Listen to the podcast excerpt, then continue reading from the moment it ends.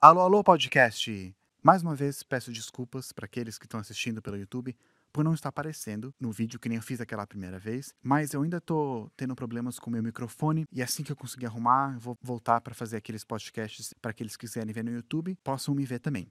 Também estou preparando algumas entrevistas para recebermos alguns convidados aqui no podcast e eu espero que elas deem certo. Estou entrando em contato com alguns políticos, líderes de partidos, para a gente poder conversar aqui no canal e aprender sobre cada partido. Muitos, muitos de vocês têm pedido para eu falar sobre cada partido e acho que seria interessante falar com alguém que faz parte daquele partido. E também estou conversando com alguns especialistas em áreas diversas, para a gente poder conversar, por exemplo, sobre a Petrobras, sobre coisas da área jurídica e até sobre ciência. Então, fiquem atentos, não se esqueça de novo de ligar aquele sininho da notificação, se inscreverem se você não é inscrito, não deve ser porque a maioria das pessoas que me assistem não são inscritas ainda. Então se inscreve se você está vendo isso pelo YouTube. Se você está vendo pelo podcast, não se esqueça de ativar a notificação no seu celular para você poder saber quando vai sair os próximos episódios. Mas hoje nós vamos conversar sobre uma coisa que já tem um vídeo lá no YouTube e eu queria gravar aqui em formato de podcast e expandir um pouquinho mais. Vamos falar sobre o sistema judiciário e como que funciona lá, como que é organizado lá.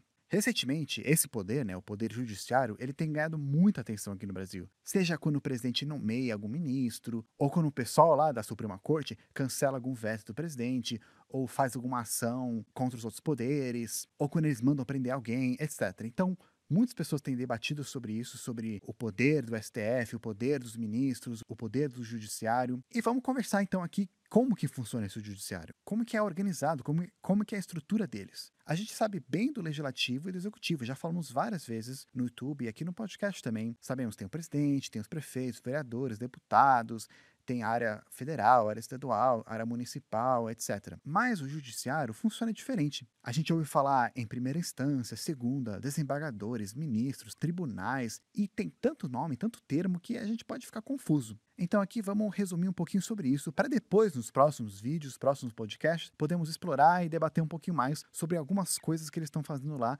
no Poder Judiciário, seja a Suprema Corte, ou seja desembargadores, etc. Bem, eu já falei algumas vezes no plano piloto, vocês devem estar cansados de ouvir, mas o poder judiciário é aquele que cuida de interpretar as leis criadas pelos outros poderes, julgar e possivelmente punir quem não cumpre as leis ele não cria novas leis. Isso é importante. Parece que, recentemente, eles têm poder de criar leis, né? Até, parece que até alguns deputados estavam querendo isso. Lembra, recentemente, teve a reeleição do pessoal lá da, da Câmara dos Deputados e do Senado? Eles estavam querendo pedir uma reeleição, ver se o, se o Supremo lá, se a Corte aceitava eles poderem fazer uma reeleição entre eles lá. Eu conversei sobre isso no meu outro podcast. E, é, obviamente, eles falaram não, porque na Constituição está claro que não pode fazer aquilo. Não podia fazer aquele tipo de reeleição naquela circunstância. E muitos estavam comentando que é, é mais fácil, né, ter um julgamento lá no STF e eles decidirem alguma coisa do que passar por todo um processo parlamentar, que tem que ter debate, que tem que ter votação, tem que juntar a maioria e tal. Então é mais fácil no STF. Mas o papel do STF, o papel dos, da Suprema Corte não é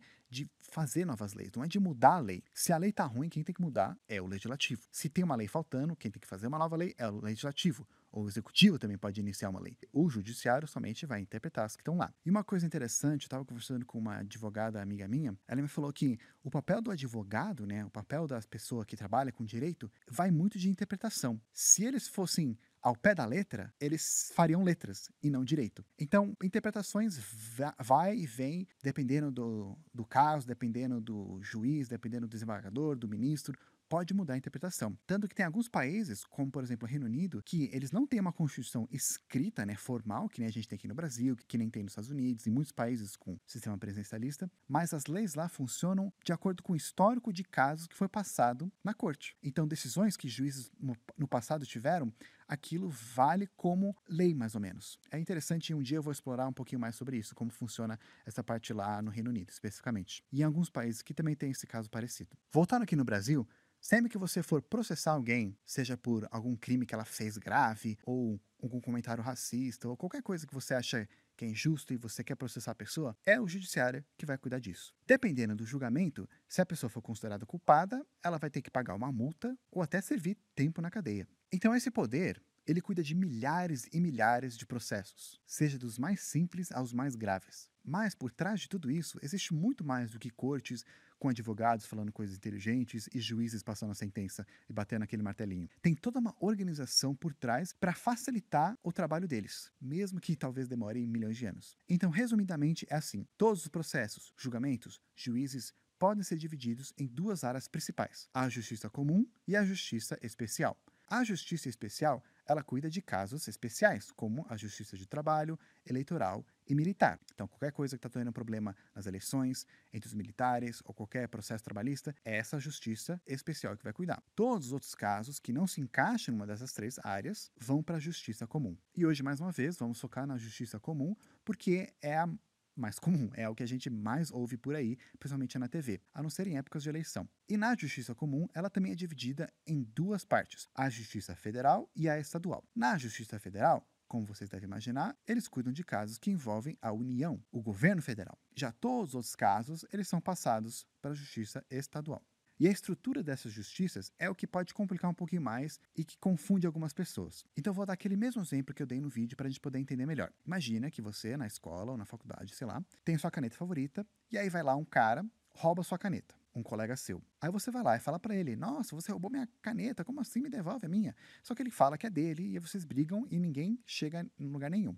Você não vai lá agredir ele. Né? Então o que, que você deixa de fazer? Fala com alguém que tem mais autoridade que você e que ele a sua professora. A professora vai, estuda o caso, pensa, pensa um pouco, e aí no final ela fala que não foi roubo. Então a caneta fica com seu amigo. E aí você, obviamente, não está satisfeito, porque você sabe que a caneta é tua. Então o que, que você faz? Procura alguém que tem mais autoridade que a professora, o orientador. Chegando lá no orientador, ele também vê o caso, vê o que a professora falou, e aí ele também concorda com o professor e fala que a caneta é de ninguém. E aí pronto, você já acha que a professora, o orientador e o aluno estão conspirando contra você, porque não é possível. A justiça não foi feita ainda. E aí o que, que você decide fazer? Apelar para alguém que tem a maior autoridade na escola, a diretora. E a diretora ela vai lá e vê se a professora e seu orientador fizeram as coisas certas, se o julgamento deles foi feito tudo correto. Se ela vê que não foi correto, então vai anular aquelas decisões dele e aí a caneta vai ser sua.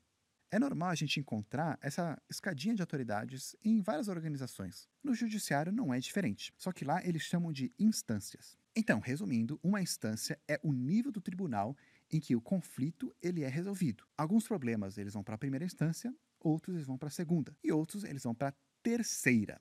Eu falo terceira entre aspas porque não é correto chamar de terceira instância, eles não chamam desse termo, porque não é um julgamento de terceira instância, mas já já a gente vai falar sobre isso. As pessoas julgadas por uma instância, caso elas não concordem com a decisão do juiz, então elas podem pedir para uma instância maior, ou seja, elas vão pedir um recurso para que uma outra instância julgue o caso dela. As coisas são assim, principalmente para garantir que nenhuma decisão foi feita incorreta ou injusta contra a pessoa sendo acusada. Se não tivesse essa estrutura, aí o juiz ele teria muito mais poder do que ele já tem hoje. Porque imagina só, se não tivesse essa estrutura, o juiz ele podia lá falar, tomar a decisão dele e não teria ninguém para contrariar ele, ninguém para falar contra, porque ele já é a voz maior por lá. Teria que talvez mudar a lei, e para mudar a lei aí tem que ir lá no Congresso, tem que mudar, tem que debater, fazer toda aquela complicação. Então, o juiz ele tem muito poder. E essa divisão de instâncias ajuda para garantir que um não tem mais poder que outro e também que, caso um seja corrupto ou caso um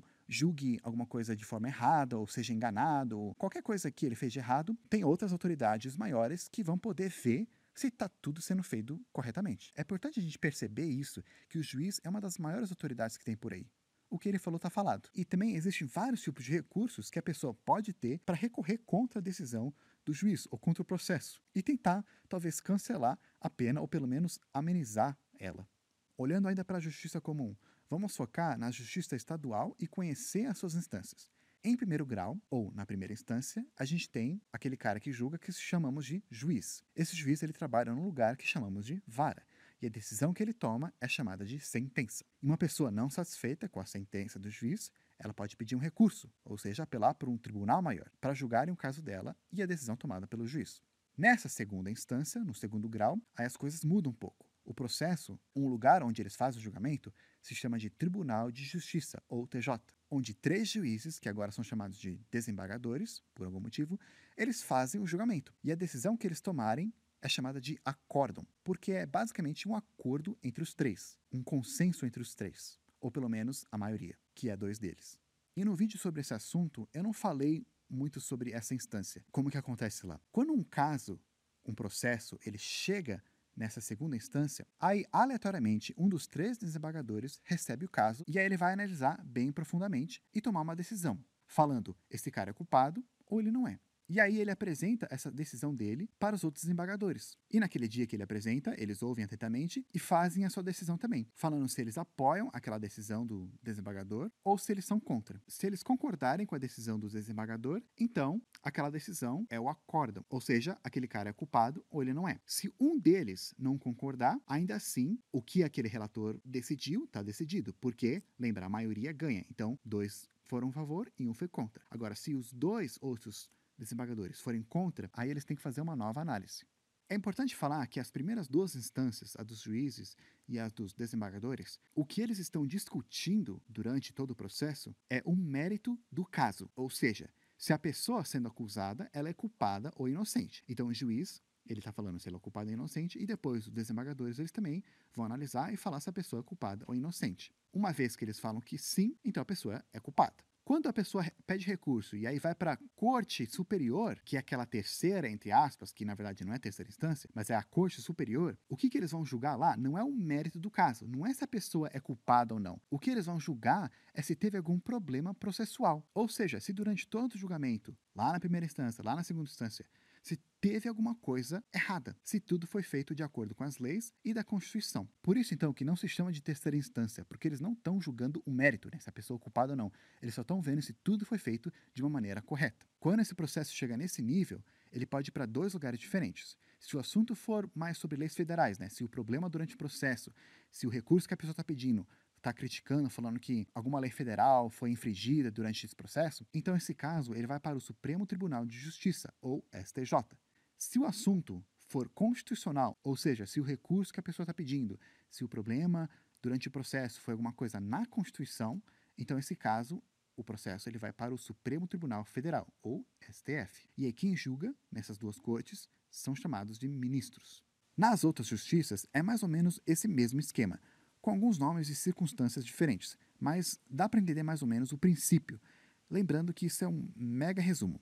Agora, é interessante a gente mencionar aqui que todo esse negócio de a primeira e a segunda instância eles julgarem o mérito e depois as cortes superiores julgam o processo, tudo isso foi usado naquela discussão sobre a prisão da primeira ou segunda instância, que também tem um vídeo no YouTube falando sobre isso, se você quiser lá dar uma olhada e relembrar.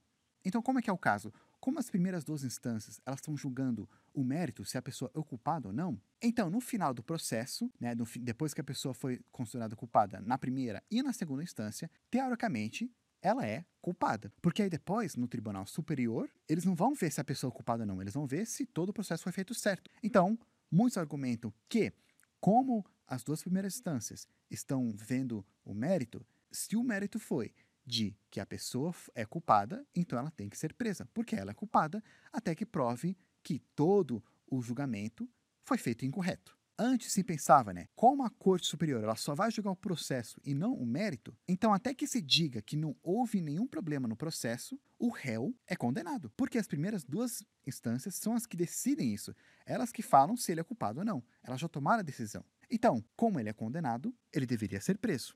Já outras pessoas argumentam que não, não deveria ser preso. Por quê? Porque lá na Constituição diz claramente que uma pessoa ela é somente considerada culpada depois que todo o processo terminou e não tiver mais nenhum recurso. Então, mesmo que duas cortes decidiram que a pessoa é culpada, o processo ainda não acabou.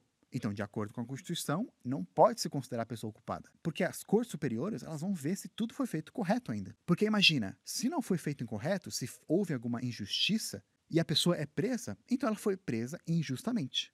Talvez para algumas pessoas é muito fácil pensar, né? Não, tem que prender depois da segunda instância. Porque talvez alguém que elas não gostem está solto por aí e elas querem que essa pessoa esteja presa. Mas, gente, uma coisa quando a gente pensa em política, quando a gente pensa em defender alguma posição, a gente tem que ser coerente nessa posição em todas as circunstâncias. Então, se um dia as coisas virem de lado, o jogo vire de lado para você, e você, ou alguém que você apoie, alguém que você goste, algum querido seu, está sendo julgado, foi condenado injustamente e ele é preso, aí sim que você vai achar ruim e vai querer que a pessoa não seja presa porque fala, não, ela não é considerada culpada ainda, como diz a Constituição, porque é alguém que você está defendendo.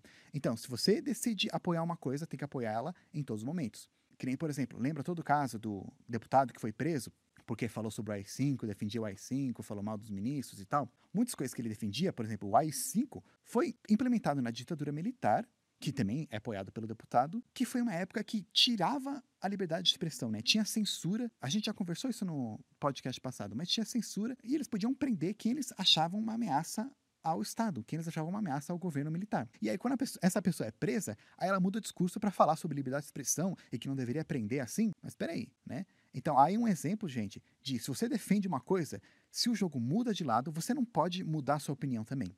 Então, antigamente, os ministros lá na Corte Superiores, eles achavam que devia prender depois da segunda instância, né, porque é considerado culpado. Mas depois eles fizeram uma nova reinterpretação, falando que não, tem que ser preso só depois de todo o processo acabar. Por isso que muita gente que foi considerada culpada na primeira e segunda instância acabou sendo solta, porque tem todo o processo. E aí uma das críticas contra essa decisão do STF, contra a decisão da Suprema Corte, é que os processos no Brasil, especialmente, eles demoram meses ou até anos para terminar. Então, durante todo esse tempo, a pessoa que talvez realmente merece ser presa porque ela é um bandido, ela é um criminoso, ela tá lá solta, aproveitando a vida. E contanto que ela continue tendo dinheiro para poder gastar com advogado e fazer um novo recurso, fazer um novo recurso, ela vai continuar solta. E uma vez solto, por muito tempo, a pessoa talvez vai conseguir esconder ou até destruir provas que incriminam ela, ou quem sabe até fugir do país. Então muitas pessoas falam que não deveria, que deveria prender as pessoas, pelo menos na segunda instância para evitar que a pessoa consiga né, se safar ou que a justiça beneficie as pessoas mesmo criminosas. Mas, ao mesmo tempo, se não tivesse todos esses recursos, talvez o judiciário teria mais poder do que ele já tem hoje em dia. O problema é que talvez as leis, a Constituição seja muito bonita, mas as pessoas trabalhando nela, as pessoas que cuidam disso, são imperfeitas. Então, talvez agora seja uma pessoa boa lá, honesta, julgando, mas quem sabe um dia no futuro não seja uma pessoa. Então, será que é bom colocar alguns instrumentos, algumas ferramentas para prevenir que possivelmente uma pessoa corrupta aproveite do sistema? E no final das contas, parece que mesmo com juiz e desembargadores, quem tem mesmo a voz final de tudo são as Supremas Cortes. Se o juiz já tem muito poder, desembargadores mais ainda, então as Supremas Cortes muito mais. Para mudar algumas coisas que eles falarem, tem que ter um novo processo ou alterar alguma coisa na lei, que, como já falamos, demora muito. Então muitos criticam, falando que eles não deveriam ter tanto poder. Ou deveriam. Será que está desbalanceado os três poderes ou não? Aí isso já é um assunto para um outro momento. Então, de novo, clique no sininho, põe a notificação no plano piloto, não perca os próximos episódios ou vídeos e nos vemos na próxima.